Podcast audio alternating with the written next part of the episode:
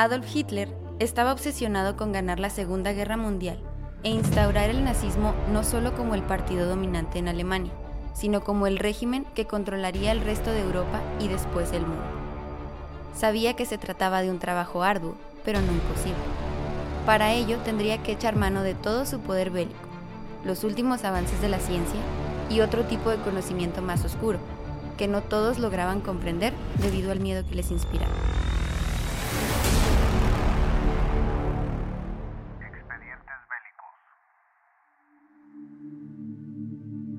El mismo Führer acudió con quien estaba seguro que podía llevar a cabo sus planes, tal y como los tenía concebidos.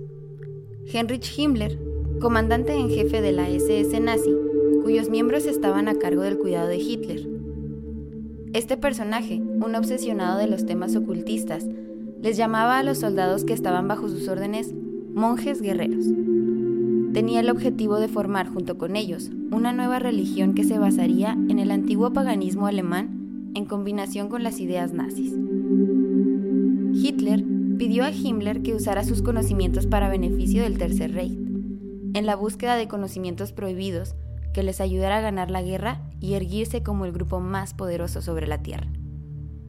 Para la confección de la nueva sociedad secreta, Heinrich Himmler echó mano de los conocimientos del profesor holandés Hermann Wirth, especialista en el estudio del germanismo y de las runas.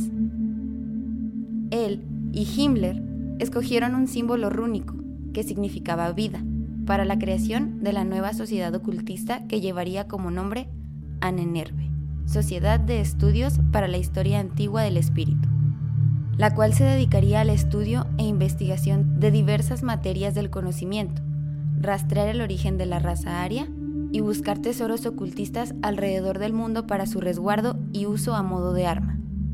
El 1 de julio de 1935 sería la fecha del nacimiento de la ANENERME. Esta organización tenía tres fines principales.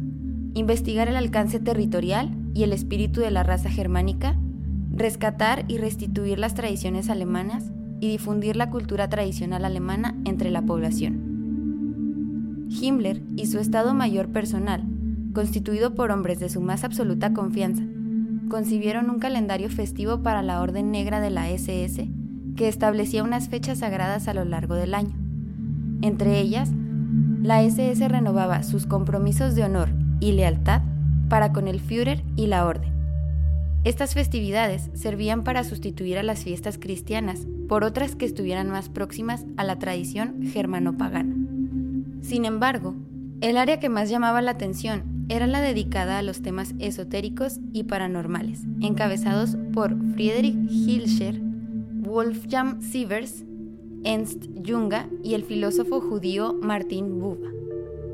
Estos, junto con un grupo de arqueólogos e historiadores, comenzaron a coordinar extrañas expediciones a distintos rincones del planeta para hallar objetos legendarios, míticos u ocultistas, como el Arca de la Alianza, objeto que según custodiaba las tablas de la ley, la lanza de Longinos, con la que Jesucristo fue herido cuando estaba en la cruz, o el Santo Grial, la copa donde este mismo personaje bebió durante la llamada Última Cena.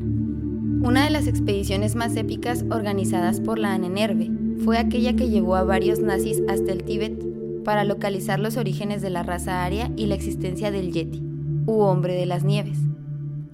Estos investigadores estaban al acecho de la tierra mágica de Tule, de donde Himmler y otros nazis obsesionados con lo oculto creían que provenía la verdadera raza aria. Sobra decir que estas creencias eran totalmente pseudocientíficas y respondían más al gusto de un personaje como Himmler y el sumo sacerdote Friedrich Hilscher que a una verdadera conciencia científica adecuadamente enfocada en encontrar evidencias reales. El 28 de abril de 1945, un grupo de soldados y oficiales de los Estados Unidos hallaron una mina en cuyo interior se hallaba un importante cargamento de 40.000 toneladas de balas pertenecientes a los nazis, ya derrotados y sometidos por los aliados. Una vez que los soldados estadounidenses extrajeron el cargamento, localizaron una entrada secreta que los condujo a una cámara oculta con un siniestro tesoro.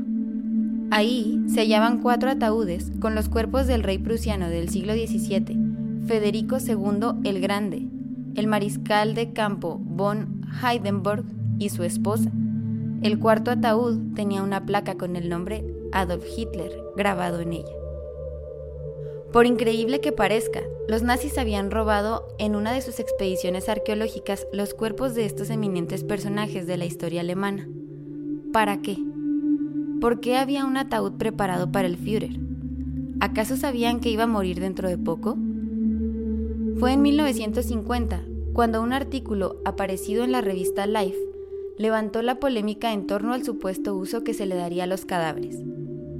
Los cadáveres debían ocultarse hasta algún movimiento futuro, cuando su reaparición podría ser sincronizada por resurgentes nazis para despedir a otra generación alemana que se levantaría y conquistaría de nuevo.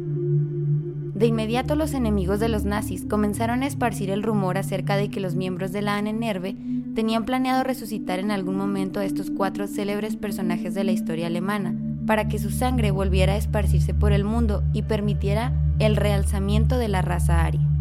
Las polémicas acciones de la Annenerve y su gusto por los temas de índole esotérico y sobrenatural permitieron que esta teoría cobrara sentido para muchos. Además, hay que tomar en cuenta los experimentos que los nazis y la Annenerve llevaron a cabo en los campos de concentración, en especial en Dachau, donde probaban los límites de resistencia del cuerpo humano y la mejor manera de devolver a la vida a un muerto o aliviar a un moribundo, para pensar que las sospechas pudieran ser ciertas.